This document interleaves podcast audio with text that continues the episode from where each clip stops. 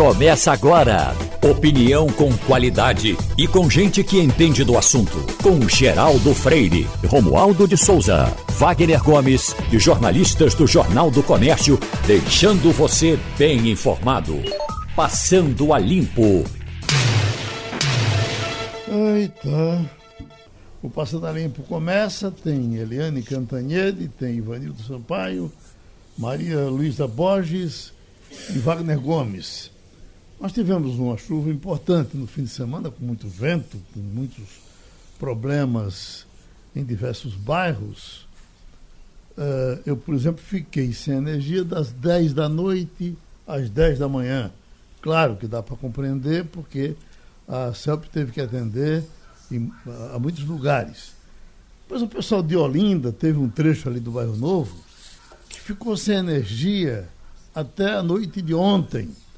E aqui tem Ricardo de Maranguape, e ele passou esse, deu esse recado para cá há 23 minutos, dizendo: desde sexta-feira que estamos sem energia na quadra 61. Nada da companhia de energia resolveu o nosso problema. Já perdemos os alimentos que estavam na geladeira. Nos ajudem, por favor. É um pouco demais, né? Foi sexta-feira. Rapaz, é um absurdo. Foi sábado, foi domingo, é segunda-feira. Foi, foi, na sua região do Espinheiro que faltou energia? Não, faltou em Aldeia. É em Aldeia. Eu estive uhum. ontem em Aldeia e a reclamação era uma só. Várias localidades, inclusive ainda ontem, estavam... ainda sem energia. Uhum. Ainda sem energia. É uma coisa absurda, de fato. É, é. Agora você imagina, coitado de, de, de Maranguape, não é? Porque você, em alguns bairros mais nobres, você tem gente com vez e voz, gente às vezes que até que trabalha na companhia, tem acesso. Aí quando você chega em, em Maranguape, isso já fica um pouco mais difícil. É, exatamente. Para as pessoas de lá. Mas vamos ter cuidado. A infraestrutura isso, é precária, uhum. né? Na, nas periferias é precária, é difícil. E quando você fala bairros nobres, Geraldo, nesses bairros geralmente existem serviços que demandam muita energia e são serviços essenciais. Às vezes tem uma clínica, é tem verdade. um hospital. Tem então, isso, ali naquela região não pode, de fato, faltar energia. E é a região onde chega a melhor infraestrutura, de fato, né, Geraldo? Uhum. Eita, Ivanildo Sampaio, a chuva lhe criou algum problema? Bom dia, Geraldo. Não, não criou. Aqui em Casa Fato costuma faltar energia, mas desta vez não faltou. Uhum. Agora você vê, né? Você paga caríssimo pela taxa de energia e o serviço é péssimo. Uhum. Não é só gasolina que sobe, não. A conta de luz subiu tanto quanto. Uhum. Maria Luísa? Oi, Tem Oi luz? Geraldo. Tem Aqui luz aí? onde eu moro, a gente teve muita oscilação de tensão. Então uhum. a, a, energia ia, voltava, ia, voltava. Eu fiquei, inclusive, desligando os equipamentos com medo que é, perdesse alguma coisa, né? Porque houve muita queda e volta. E eu ouvi à distância os transformadores estourando, uma coisa impressionante, como se estivesse em curto, sabe? Uhum. É, é, muita árvore caída também, né? Então, em algumas áreas aqui ficou realmente intransitável porque teve muita, muita árvore galho, árvore inteira que é, é, caiu. E isso é um dos principais causadores de interrupção né, de, de energia, que na hora que a árvore leva a fiação, você sai gerando um efeito em cascata. Foi, foi complicado. Agora, eu não fiquei sem luz quanto como os relatos que a gente viu, né? Teve região que voltou só ontem, é, ontem não, é, no sábado de noite, teve região, como você relatou aí, que ainda está sofrendo. Né? Foi realmente uma, uma, um, evento de uma noite, mas que teve consequências pelo final de semana inteiro. Então vamos pedir novamente essa cuidado, cuidadinho do Maranguape, né? Maranguape, eh, eh, às vezes as pessoas têm até alguma dificuldade maior de se comunicar com a companhia mas que fique sabendo que a quadra 61 está com o pessoal lá precisando de energia desde a sexta-feira. As coisas que tem gente que comemora, mas teve um, já noticiamos aqui de um, evento violento entre polícia e criminosos. Mataram três eh, criminosos eh, no Agreste. Aí, aqui agora, nesse momento, está sendo apurado um, um, um, outra, outra violência. Os, os camaradas foram assaltar um cara que ia numa bicicleta, o camarada era policial, atirou nos dois, matou os dois. Então, cinco mortos uh, do mundo do crime em pouco tempo. Aí até tem gente que comemora, olha, é assim que se faz, que mate, tal, tal, tal. Bom, se tem que morrer, que, que, que, que o que estava praticando crime, que o policial se salve. Mas isso, na verdade, não ajuda e ninguém comemora, nem pode festejar isso. E nem né? resolve, Geraldo. resolve. E nem resolve que existe uma hierarquia no mundo do crime, existe a disputa por espaços no mundo do crime. Então, quando morre um bandido, cinco como foram agora, 10, 20, 30, vem o mesmo número na mesma, no mesmo momento, na mesma ocasião, para substituir e continuar com o crime. Uhum. Então o problema, a questão, não é matar bandido, não. A questão é acabar com o crime organizado. Não é, não é somente matar. Matar bandido não, não resolve. Quanto, quanto, há quantos anos nós relatamos aqui é, morte de bandido? Uhum. Há quantos resolveu diminuir a criminalidade? Acabou com a violência? Não, não adianta. Só para uh, seguir a, a, a rotina, tivemos nesse fim de semana mais dois assassinatos no Cabo. Até teve é alguém, é do, assim, cabo, né? alguém do Cabo que ligou para cá uh, na semana passada, queria falar alguma coisa, acho que até falou na rádio, mas nós vamos depois certamente entrar em contato com o pessoal de lá, porque isso tem que ser, tem que ser acompanhado com mais. Né? E é sempre assim, de dois, né? né? De dois. De dois. Passando a limpo, fala um pouco agora da pesquisa feita aqui em Pernambuco, com todas as reservas que se possa ter, porque foi uma pesquisa paga pelo Partido dos Trabalhadores, é de você dizer, bom, se o partido fez, fez para favorecê-lo. Mas toda pesquisa é importante. Eu, eu, eu difiro um pouco de amigos meus aqui da, da, do debate, não, as pesquisas é, é retrato do dia. Claro que é retrato do dia. O câncer também é um retrato da hora do exame, depois ele muda. E você quer saber se a pesquisa é ruim ou boa, perca. É, ela no, no começo ou no fim, quando ela saiu, você sai perdendo. Incomoda um bocado. Então, a pesquisa foi feita e dá, nos dá também uma oportunidade de falar um pouco da eleição local, e isso, só nisso, já se torna a coisa mais importante. Nós estamos com o professor Adriano Oliveira. Essa pesquisa é do Vox Populi, eh, professor Adriano. O Vox Populi ainda trabalha profissionalmente para todos. Ele foi um instituto bem credenciado uh, no começo. Depois me parece que ele migrou para ficar servindo a um Partido Sol. Foi assim? Bem, Geraldo, bom dia a você, bom dia a todos os ouvintes. Geraldo, eu conheço o Vox Populi, inclusive eu sempre me comunico com seus proprietários, o professor Francisco, e é um instituto de pesquisa de credibilidade, como uhum. são todos os outros, como o IPESP, como o Datafolha, como o MDA, como todos os outros, que o Poder 360, que tem feito pesquisas. É claro que existem institutos de pesquisas que podem fazer, ah, em virtude de algum contrato, pesquisa por exclusividade para determinada empresa, determinado partido político. E isso é absolutamente normal, caso isso seja deixado claro. É igual essa pesquisa. A Vox Populi deixou claro que quem pagou a pesquisa foi o Partido dos Trabalhadores. Não vejo nada de mais disso. Aí quando deu, me parece que 64% para Lula em Pernambuco, é uma coisa também já esperada. Outras pesquisas confirmam isso. Não é, professor? Geral, toda a pesquisa ela é muito coerente. Toda aquela pesquisa que foi divulgada pelo Vox Populi, ela está toda coerente. Inclusive, eu tenho pesquisas feitas recentemente e são pesquisas que os resultados também refletem isso e não tem nenhuma novidade. A vantagem do presidente Lula é uma vantagem muito esperada, não tem nenhuma dúvida quanto a isto. O presidente Lula, principalmente a partir do Agreste, tem uma baita de uma votação, uma alta votação. O presidente Bolsonaro ele tem uma maior votação nos centros urbanos e na região da Zona da Mata, e foi isso que a pesquisa mostrou. Quanto à eleição aqui para o governo de Pernambuco, também não vejo nenhuma novidade. Por quê? Porque o resultado do, do senador Humberto Costa é um resultado plausível. Por que é plausível? Primeiro, ele é PT. Então, o PT está muito forte nessa eleição. Segundo, Humberto Costa é associado ao ex-presidente Lula. E Lula está muito forte nesta eleição. Em terceiro lugar, Humberto é um candidato muito conhecido, é senador, tem uma tradição política em Pernambuco. Portanto, não tem nenhum tipo de novidade. O resultado em relação a Raquel Lira também não existe nenhuma novidade. Ela vem pontuando bem desde o ano passado. É uma candidata bastante competitiva, por sinal, uma candidata, uma candidata que tem qualidades, vide toda a aprovação que ela tem na região do Agreste, especificamente na cidade de Caruaru, onde é prefeita.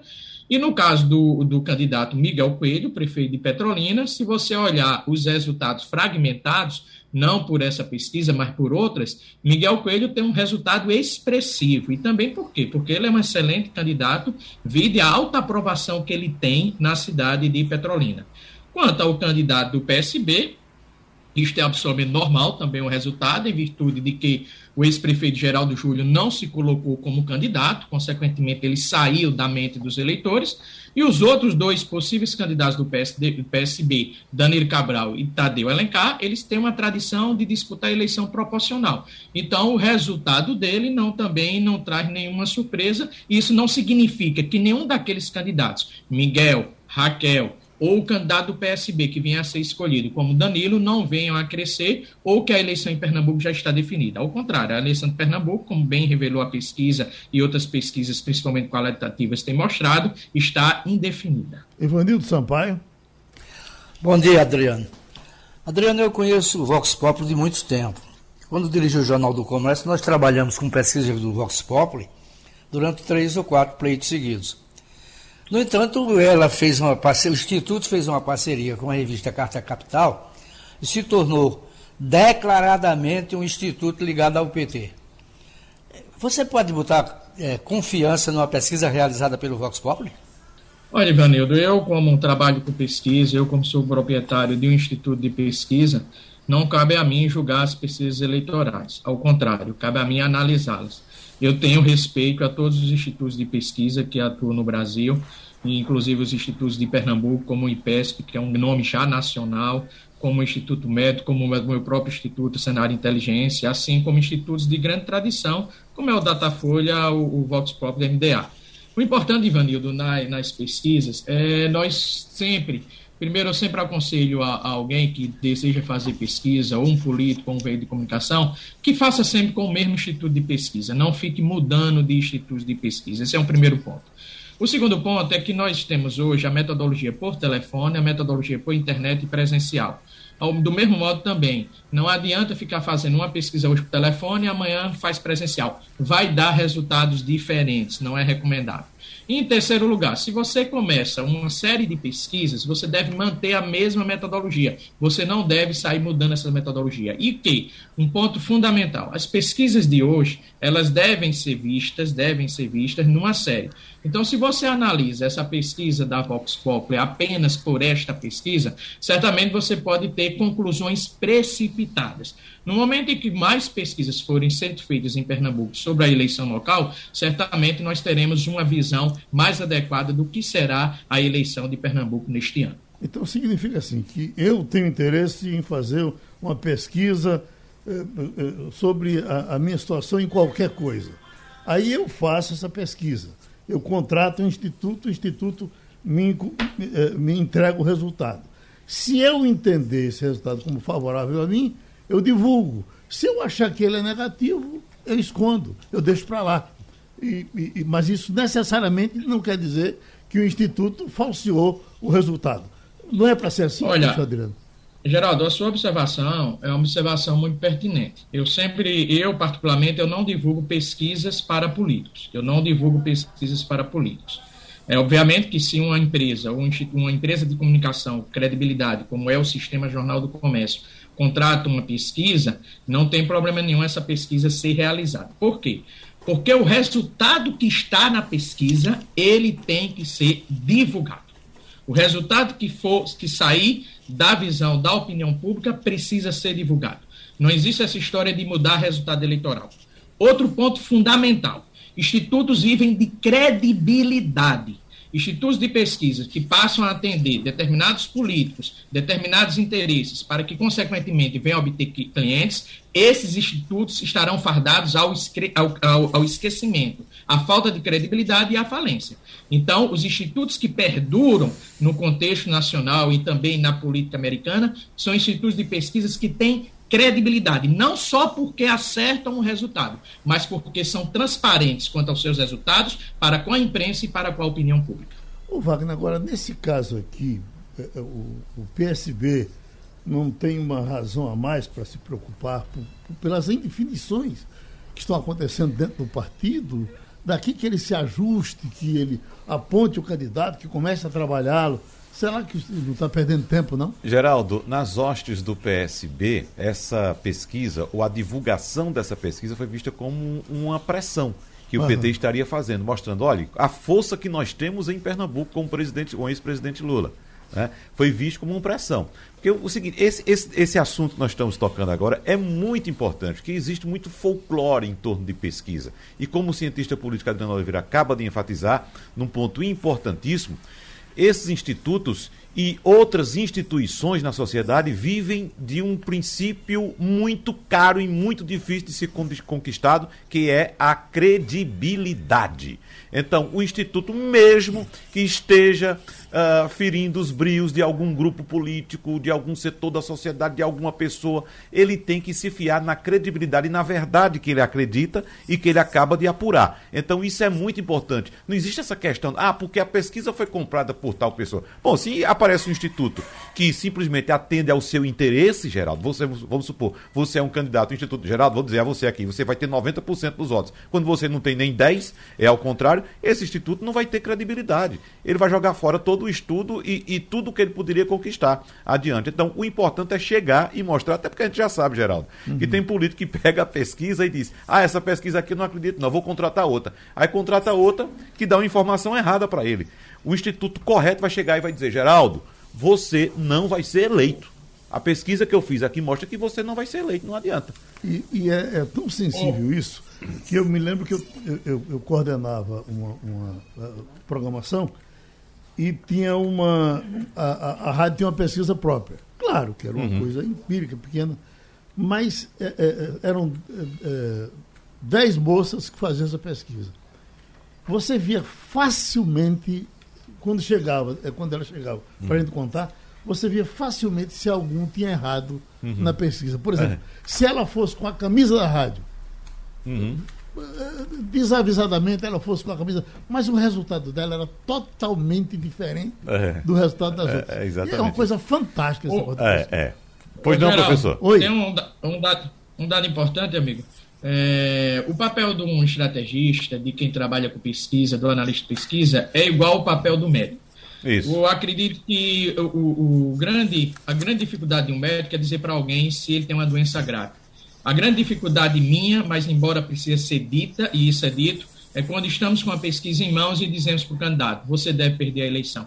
Esse é o nosso papel. Uhum. Pesquisas elas devem mostrar o que a opinião pública pensa. Elas não podem atender interesse de ninguém e nem ilusão do político. E esse é o papel também, professor Adriano, me permita, por favor, das empresas de comunicação. Né? A, a, a, a, empresa de comunicação trabalha com a credibilidade. Mesmo que aquela informação venha a desagradar algum setor, como eu disse agora em relação às pesquisas, ela tem que se fiar na credibilidade, porque existe um senhor que responde e tira todas essas dúvidas, é o senhor do tempo.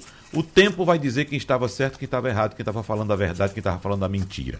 Mas, voltando para o nosso assunto aqui, professor Adriano, falando também de política e política local, eu queria que o senhor nos trouxesse quais são as impressões do senhor através das pesquisas que o senhor tem em mãos e tem acesso também, a respeito da disputa local, que a gente está vendo uma briga acirrada na Frente Popular, que é liderada pelo PCB, pelas indicações de candidatos a governador, vice, senador também. A gente percebe que essa briga é assim, é uma briga não por simplesmente uma vaga de candidato mas sim pela certeza de ser governador, de ser vice-governador e de ser senador da República. Então, pergunto ao senhor: quais são as possibilidades que as pesquisas apontam para uma vitória de oposição na eleição deste ano aqui em Pernambuco?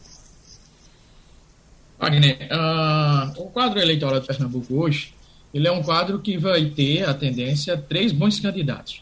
Uh, pelo PSB, o Danilo Cabral, um candidato extremamente competitivo, porque ele é uma pessoa forjada na política, tem tradição no PSB e tem tradição em campanha de interior, tem tradição com prefeitos. Isso é fundamental para o perfil de um candidato.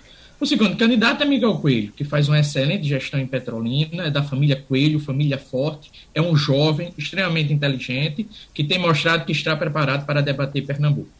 E a terceira candidata é Raquel Lira, que faz uma boa prefeitura, uma excelente prefeitura em Caruaru, assim como as pesquisas demonstram, é mulher, é jovem, muito firme nos seus posicionamentos. Então, diante das três qualidades desses competidores, a eleição, ela nesse instante é uma incógnita. Segundo ponto, qual é o desafio da oposição? Não nacionalizar a disputa. Simples. Não permitir que a eleição presidencial venha a fazer parte da eleição local. Esse é o grande desafio de Miguel, esse é o grande desafio de Raquel Lira. Existem estratégias para tal e, e, e consequentemente, essa nacionalização precisa ser monitorada. Qual é o grande desafio do PSB? O grande desafio é fugir da ressaca eleitoral, são 16 anos de poder, e, e, consequentemente, fazer com que o apoio de Lula, ou seja, a nacionalização, se estabeleça na disputa eleitoral. Esse é o ponto. Existe um terceiro fator, existe um terceiro fator. E esse terceiro fator, na verdade, é uma incógnita, Wagner. Eu não está muito claro para mim o porquê o governador Paulo Câmara ele está se abstendo, ele, ele não está como candidato nesta eleição vindoura. Para mim é muito claro, as pesquisas estão mostrando, de que ele seria um candidato competitivo ao Senado. Mas me parece que ele está abrindo mão de ser candidato a senador para não sei o quê. Mas ele seria um candidato natural ao Senado. Essa, para mim, é a grande surpresa nesse instante da eleição, quando eu vejo que a Frente Popular está discutindo que é um candidato a senador. Se a oposição estivesse discutindo um candidato a senador, era obviamente que mais do que natural. Mas no momento em que o PSB discute quem é o candidato a senador, isso para mim soa um pouco estranho, em virtude de quê? Da popularidade do ex-presidente Lula e em virtude de que, naturalmente, Paulo Câmara seria o candidato a senador.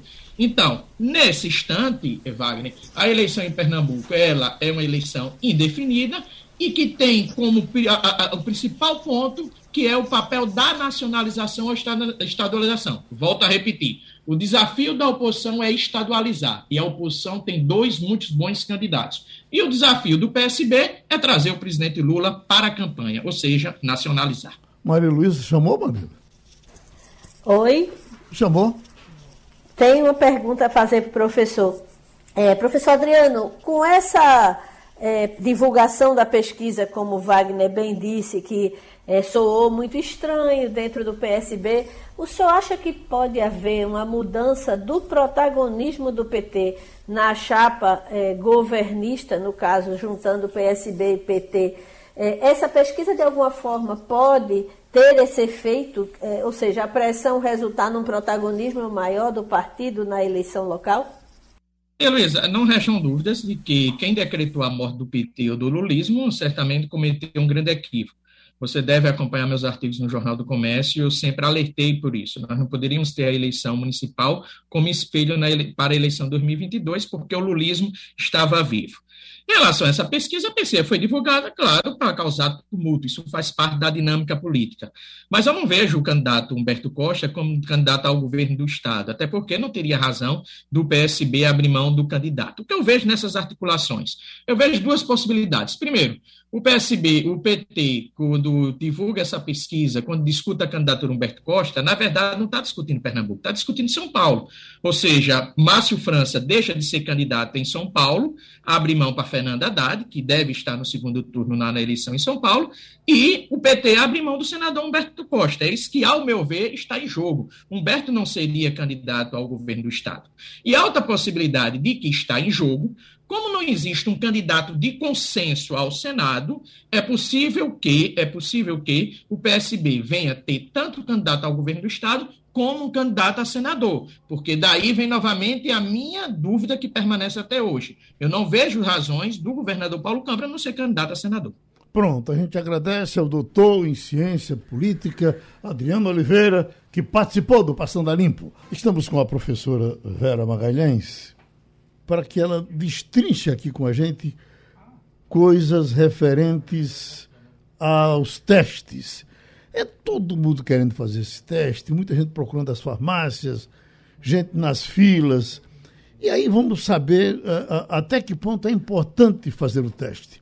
Por exemplo, doutora Vera, Eu, quando fiz o meu teste é, para saber se tinha anticorpos suficientes, a senhora disse que eu joguei meu dinheiro fora.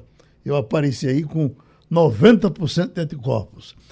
Eu lhe pergunto, se eu fizer esse teste hoje para saber dos meus anticorpos, estou levando alguma vantagem ou vou, vou, permanecer perdendo? Veja bem, é, Geraldo, o teste laboratorial, principalmente a sorologia, ele serve para definir se a pessoa teve ou não uma infecção pelo SARS-CoV-2, tá certo? O determinante da Covid.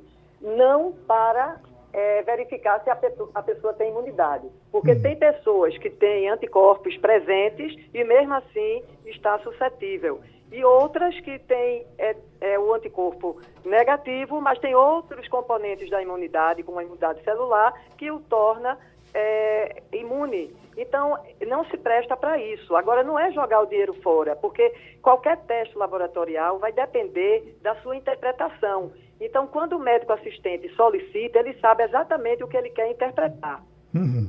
Escute, é, o Santa Cruz jogou, e é o seu time, inclusive, e o pessoal, é e, o pessoal quando foi comprar o ingresso, pelo menos a informação que eu tinha, quem pegasse o ingresso ganhava um, um kitzinho para fazer teste. E aí, se o cara me entregasse um kitzinho para fazer teste, eu me disse, meu Deus, o que é que eu vou fazer com isso? Esse teste é válido, é bom? Veja bem, eh, Geraldo, existem dois testes que são utilizados para diagnóstico, tá certo, da infecção aguda por Covid. Uhum. Nessa é, nova variante Omicron, é muito frequente que, é, pessoas assintomáticas não é, e que são capazes de transmitir a doença. Então, o teste laboratorial pode ser a RT-PCR, que é o teste padrão ouro, é aquele mais sensível, mais específico, e existe o chamado teste rápido de antígeno. Esse teste rápido de antígeno, ele tem uma menor sensibilidade, mas ele é muito útil, principalmente para verificar se um indivíduo está sintomático e que tem a presença é, do antígeno viral, tá certo? Uhum. Então, essa pessoa saberia dessa forma que deve ficar em isolamento, mas não é 100%. Uhum. Exatamente por ele ter uma sensibilidade baixa, pode existir falso negativo. Uhum. Maria Luísa? Oh, Geraldo, só uma, um acréscimo, se você me permite.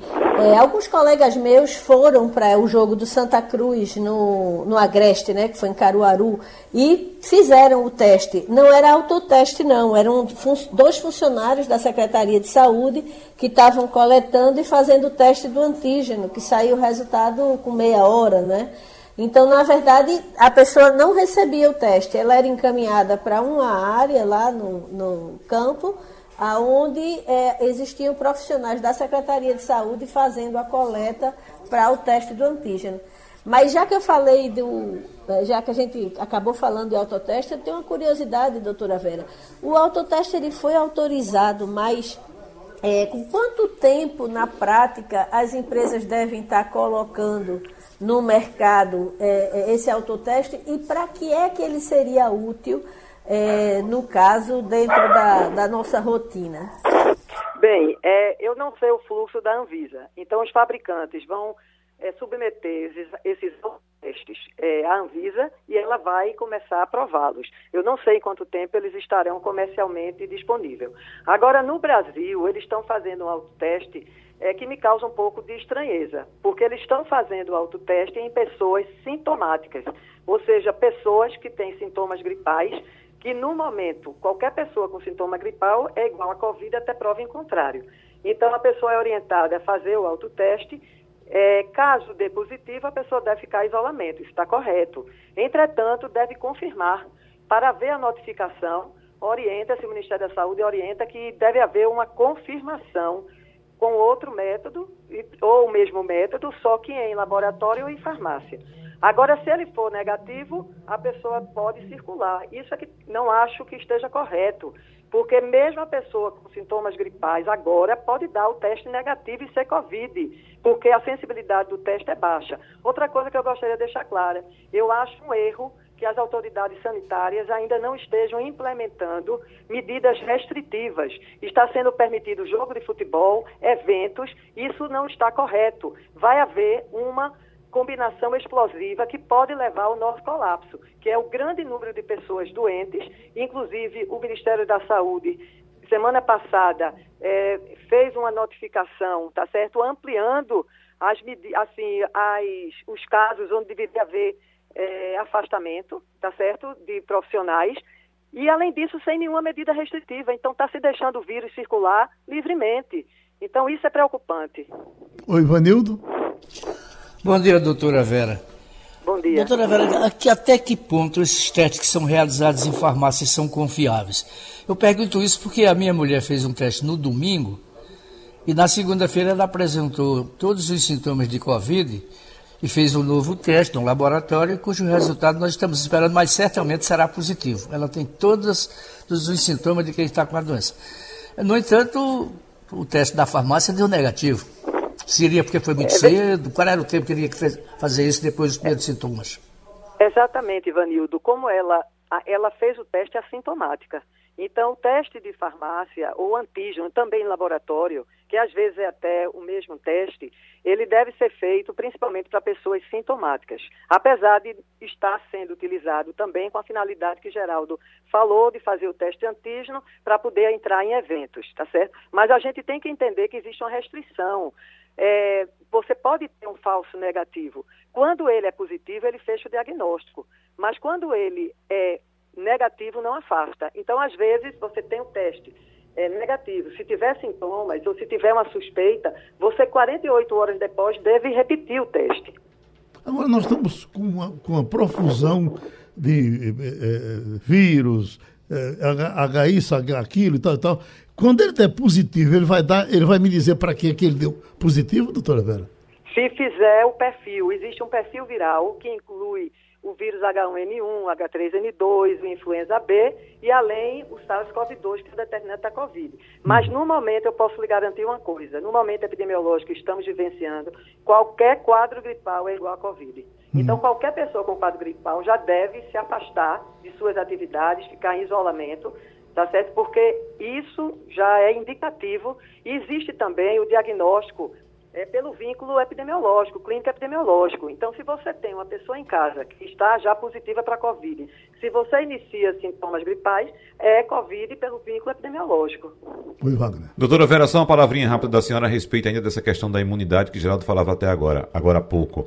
Um, um artigo publicado na, na revista científica Nature, doutora Vera, aponta que uma equipe internacional de cientistas está buscando pessoas no mundo todo que são geneticamente resistentes à infecção pelo novo coronavírus. E os pesquisadores pretendem identificar os genes que protegem esses indivíduos para levar ao desenvolvimento de drogas bloqueadoras do vírus, que não apenas protejam as pessoas contra a Covid, mas também impeçam a transmissão da doença. E eu faço essa pergunta, essa colocação para a senhora, doutora Vera, que a gente observa aqui e acolá casos de pessoas que passam incólume por essa pandemia, em outros casos, pessoas que recorrentemente se infectam, inclusive com a família toda infectada. Final de semana passada, eu falando com algumas pessoas, encontrei vários casos nesse sentido, doutora Vera. Existe de fato essa proteção natural contra o coronavírus? Não só contra o coronavírus, como para quase todas as infecções. Então, existe um espectro clínico muito amplo, na maioria das doenças infecciosas, indo desde pacientes assintomáticos até pacientes gravemente doentes que levam tanto na Covid como em outras doenças. Aí você está falando do caso da pessoa que não se infecta. Né? Tem muita gente, inclusive, que está vacinada já.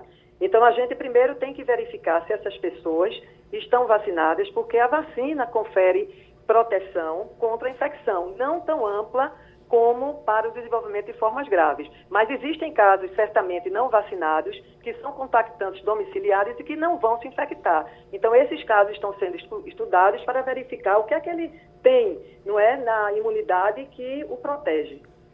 Pronto, muito obrigado outra vez a infectologista Vera Magalhães, que fez com a gente o Passando a Limpo. Deixa eu pedir aos meus amigos da bancada um espaçozinho rápido para o doutor Zé Paulo Cavalcante, porque ele chegou de Portugal no final de semana, acompanhou toda essa campanha. Havia, inclusive, informação de que a eleição seria uma eleição muito dura, terminou não sendo. Quem ganhou com essa eleição portuguesa? Doutor José Paulo Cavalcante Filho. Geraldo, como vai? Vai bem? Tudo bem. Primeira observação, Geraldo, é que ir é bom, mas voltar é muito melhor. Conselho para todo mundo. Geraldo, para entender a eleição de Portugal é preciso dar um pulo para trás. O governo anterior do PS, de Sócrates, quebrou o país. Para você ter uma ideia, Geraldo, a, a dívida externa, a relação da dívida pública com o PIB que no começo do governo de Lula era 50%, hoje está em 90%. É um escândalo o que aconteceu. Mas lá passou de 100%, era ingovernável. Chega um governo conservador e toma algumas medidas, Geraldo, que eu lá ficava sem entender como é que o povo aceitava isso. Primeiro, ele cortou 20% do salário dos aposentados. Segundo, cortou 20% do salário dos servidores públicos. Depois, orçamento de guerra. Depois proibiu os aumentos. O, o sistema lá não é como no Brasil, viu, Geraldo? Uhum. Aqui você já entra quase com o salário final. Lá você entra ganhando um terço do que o, o, o, o equivalente ao final da carreira. E com, depende de cada carreira, a cada três anos, quatro ou cinco, você vai ter acréscimos é, ao, ao orçamento, ao valor inicial. E só no fim da carreira é que você chega ao máximo. Ele parou com essas progressões.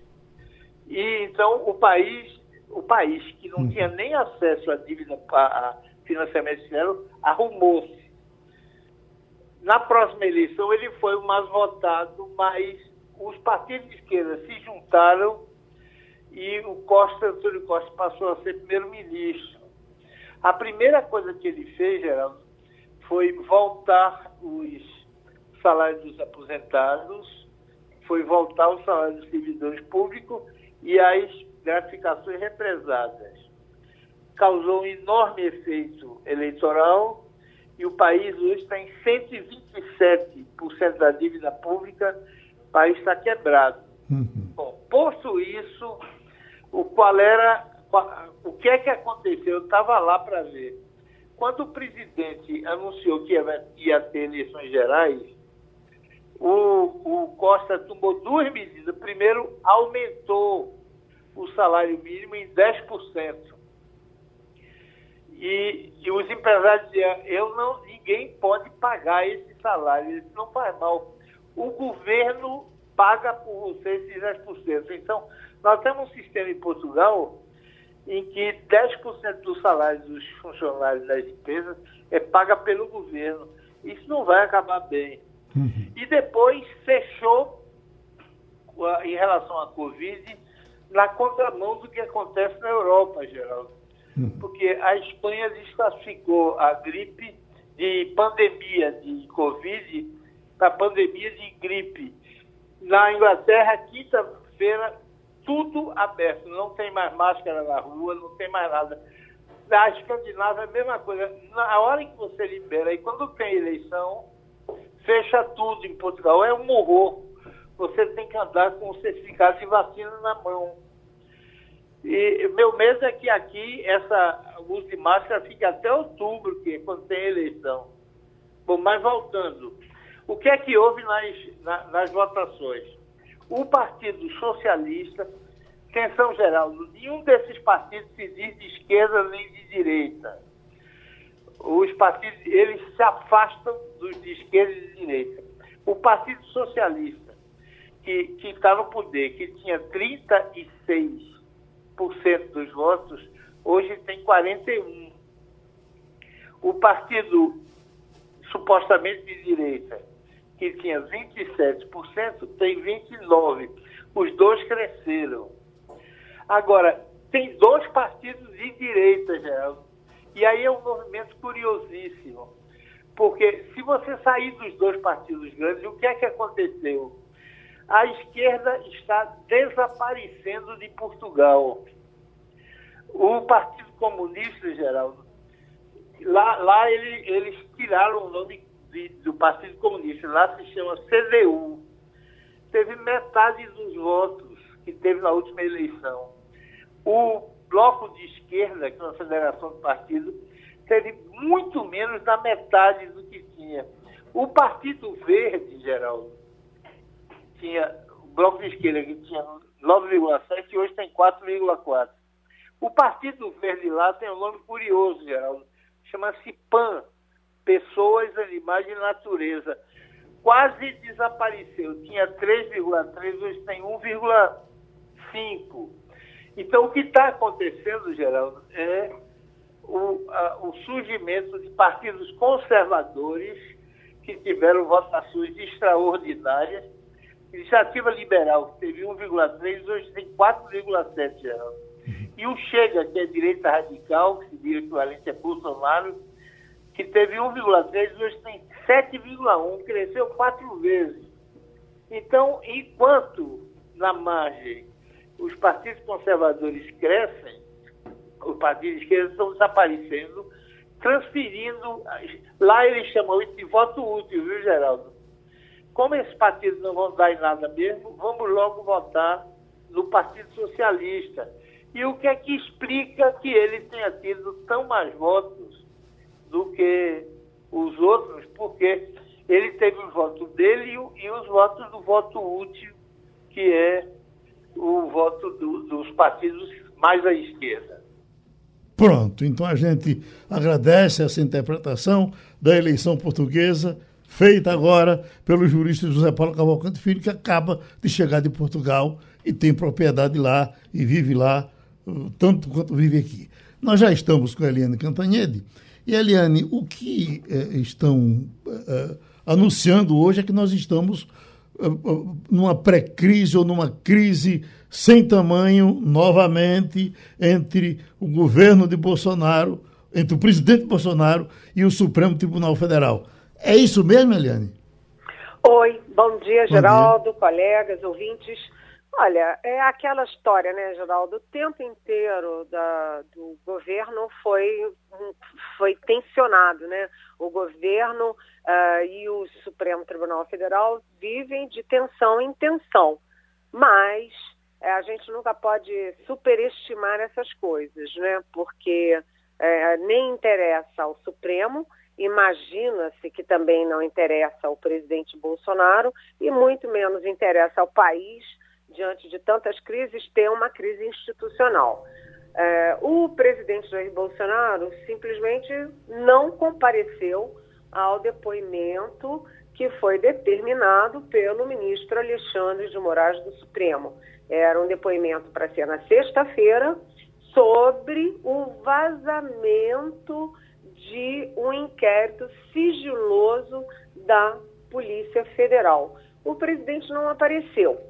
Né? E os juristas meio se dividem, porque há juristas dizendo que, como o presidente Bolsonaro, neste caso, ele não é testemunha só, ele é acusado, ele tem o direito de é, argumentar com o direito de ausência, direito de não comparecer para uh, cumprir aquele princípio do, do direito de que ninguém é obrigado a criar provas contra si mesmo.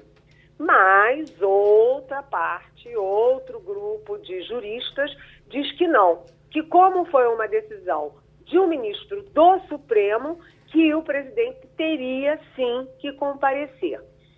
Então está um, um impasse e é possível a expectativa em Brasília de que a Advocacia Geral da União peça uma, uma decisão do plenário do Supremo, que vai ficar numa saia justa. Ou encampa uma posição do ministro Alexandre de Moraes contra o presidente da República, ou é, deixa o Alexandre de Moraes falando sozinho perder é, no plenário. Então é uma situação complicada. Agora, atenção, o presidente pode ir ou não depor, vamos ver como é que fica isso. Mas o fato é que a própria Polícia Federal fez um parecer oficial dizendo que o presidente da República incorreu em crime, porque ele usou o, um documento sigiloso, um inquérito sigiloso da Polícia Federal, foi numa live para milhões de brasileiros né, e vazou esse documento, esse inquérito sigiloso. E atenção, uh, Geraldo, isso tem um, um, agravante que não é nada pequeno, não, é grave, agravante grave, é, com perdão aí do pleonasmo, porque o presidente Bolsonaro vazou esse inquérito sobre um hackeamento, uma invasão do sistema do Tribunal Superior Eleitoral né, os inquéritos, é, os inquéritos não, os processos, os, as pesquisas, etc., do, do Tribunal Superior Eleitoral. Mas não há nenhum indício de que houve invasão do sistema eleitoral, ou seja, das urnas eletrônicas. Por quê? porque as urnas eletrônicas não são conectadas à internet, portanto, não são passíveis de hackeamento e invasão. Mas o presidente usou de má fé para confundir uma invasão do sistema do TSE com invasão no sistema eleitoral. Em, para dizer que a urna eletrônica é fraudável, que pode ter fraude, isso e aquilo. Então, é uma situação complicada, sim, mas eh, em Brasília ninguém quer mais crise, principalmente num ano eleitoral, né? Uhum. Daqui a pouco o governo está acabando e para que crise? A quem interessa uma crise nesse momento, Geral? Ivanildo Sampaio. Bom dia, Eliane. Mais uma vez a gente vê em São Paulo uma tragédia com até ontem eram 19 mortos. É, evidentemente que atingiu cidades do interior, mas a cidade de São Paulo, a capital mais rica do Brasil, também é vítima de enchentes periodicamente. Choveu, tem cheio. Eu pergunto a você, não existe um prefeito, um governador, um político que tem um plano para consertar esse problema que a cidade enfrenta a cada inverno, ou pelo menos a cada estação de chuvas? Oi, Ivanildo, antes de te responder, eu queria te mandar um abraço, que o, o coronel Fred Bergamo, que serviu muito tempo em Recife e que é seu amigo, é, te mandou Grande um abraço. amigo. te mandou um abraço. Mas, enfim, é, isso é lamentável e é de uma tristeza sem fim, é de uma indignação sem fim. Porque você viu que tudo é, começa, começou na Bahia esse ano. Inundações, é, inundações, tragédia, gente, famílias inteiras desalojadas, desabrigadas. Depois desceu para Minas Gerais, chegou ao Rio, agora está em São Paulo. E isso é a tragédia do ano anterior, do ano anterior, do ano anterior e será a tragédia no próximo ano. Né? Por quê? Porque é, os governos, em vez de prevenir, tentam remediar.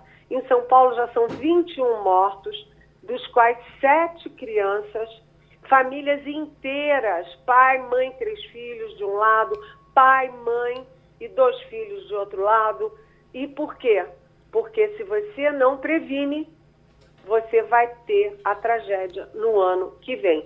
São sempre nas encostas, sempre tem falta de fiscalização, tem, tem sempre é, descaso do setor público e é sempre em cima de famílias que são mais humildes e que vão parar na rua. Lá em São Paulo já tem levantamentos dramáticos de famílias inteiras morando em barracas precárias no meio da calçada. Por quê? Porque o pai está sem emprego, a mãe está sem emprego, é, não tem onde meter a família, vai todo mundo para a rua com uma chuva desse tamanho. Ou seja, é, pode botar a culpa em São Pedro, mas a culpa não é de São Pedro, não.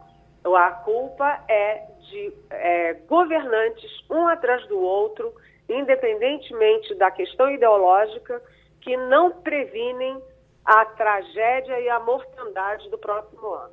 Wagner Eliane Cantanhede, agora há pouco fazíamos aqui uma avaliação de pesquisas eleitorais com o cientista político Adriano Oliveira e a gente sabe que as pesquisas mostram um cenário muito ruim para o presidente Jair Bolsonaro, né, Eliane? E diante desse fato, diante desses números, vários atores do Centrão, do PP, do PL, do Republicanos e outros partidos já começam a olhar assim para o barco de Jair Bolsonaro e já ensaiam uma, uma, uma fuga em massa desse, desse barco, Eliane Candeira. Acho que essa barca está furada aí, a gente sabe muito bem por quê. Porque o Centrão, evidentemente, o Centrão tem seus interesses eleitorais e vive desses interesses eleitorais. O Centrão não vota ah, no Congresso para o bem, para o mal, vota de acordo com os seus interesses. Vai render dividendos políticos, eleitorais ou até econômicos, vota a favor. Se não, vota contra. Na eleição a mesma coisa. Vou ganhar com essa eleição? Não. Vou perder? Pulo fora.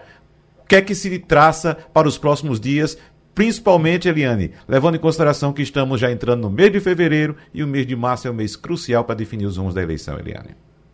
Pois é, Wagner. É, a gente estava falando da, da tragédia né, das chuvas. Ano que vem, a gente tem uma certeza. Acontece de novo, vai morrer gente, vai morrer família.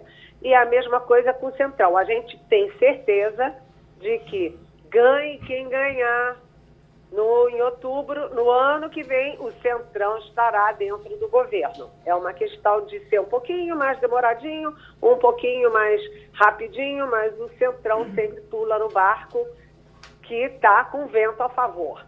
E o Centrão, é, neste momento, tem a faca, o queijo e o orçamento na mão. Quem está comandando no governo é o Centrão, que agora, inclusive, tirou o controle do orçamento das mãos do Ministério da Economia, do ministro Paulo Guedes, e jogou na mão do, da Casa Civil e, portanto, do Ciro Nogueira, que é, era presidente do PP e que é um super líder do Centrão. Então, como ah, as coisas acontecem? Primeiro, é super interessante para o Centrão estar neste momento dentro do governo Bolsonaro porque é o presente. Mas logo, logo o governo Bolsonaro poderá ser passado. E o Centrão olha para o futuro. Né? Então, quando você olha os partidos do Centrão, esses que você citou, né? republicanos, o próprio PL, que acolheu agora o presidente Bolsonaro, o PP, etc., pensa a situação deles no Nordeste. Né? No Nordeste, que é super populoso, tem um, um colégio eleitoral importantíssimo na eleição de outubro, é o Bolsão Vermelho, né, que vota no PT, que votou no Fernando Haddad no segundo turno de 2018 e que vota no Lula. Né? Então você acha que o Centrão vai morrer na praia com o Bolsonaro? Não. Se chegar mais perto da eleição e o Bolsonaro não mostrar competitividade em relação ao Lula, o centrão de, da Bahia, o centrão, é, centrão de Alagoas, o centrão do Piauí, do Ciro Nogueira, vai todo mundo migrando, migrando para o PT. Até porque o centrão já foi aliado tanto do governo Bolsonaro, do, do governo Lula, quanto do governo Dilma Rousseff.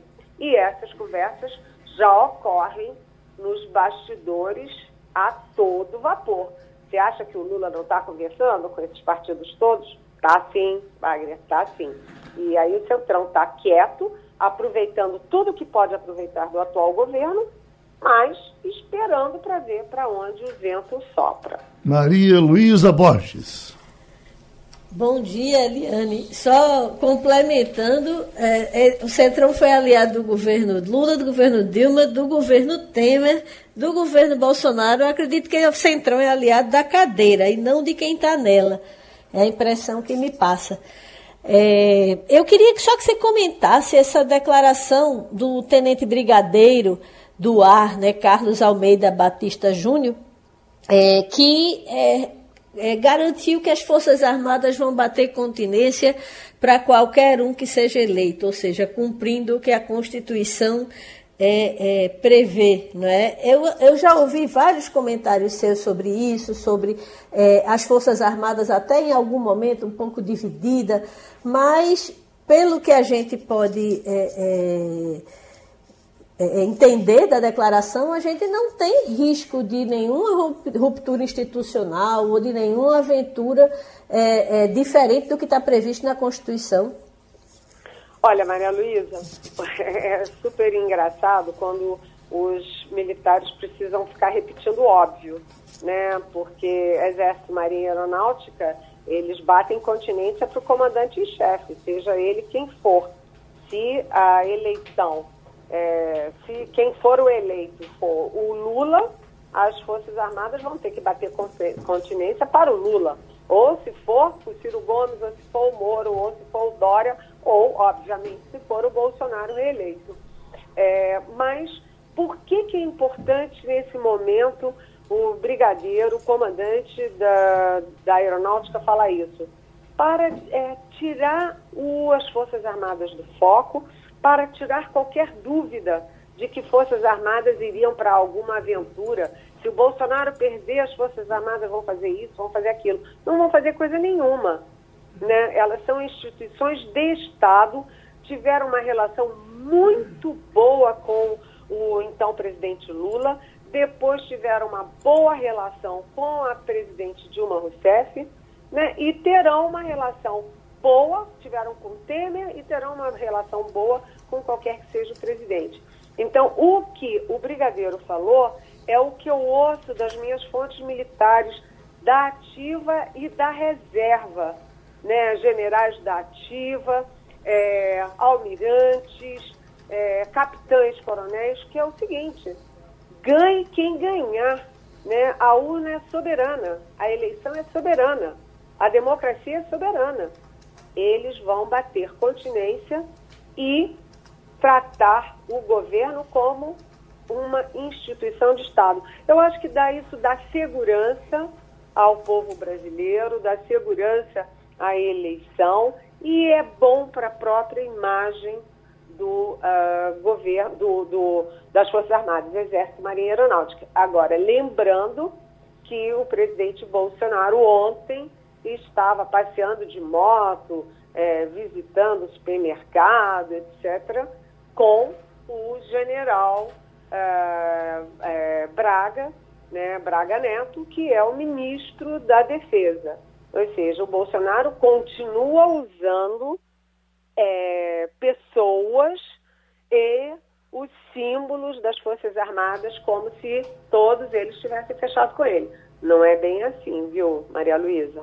Pronto, foi mais uma participação de Eliane Cantanhede e terminou o Passando a Limpo.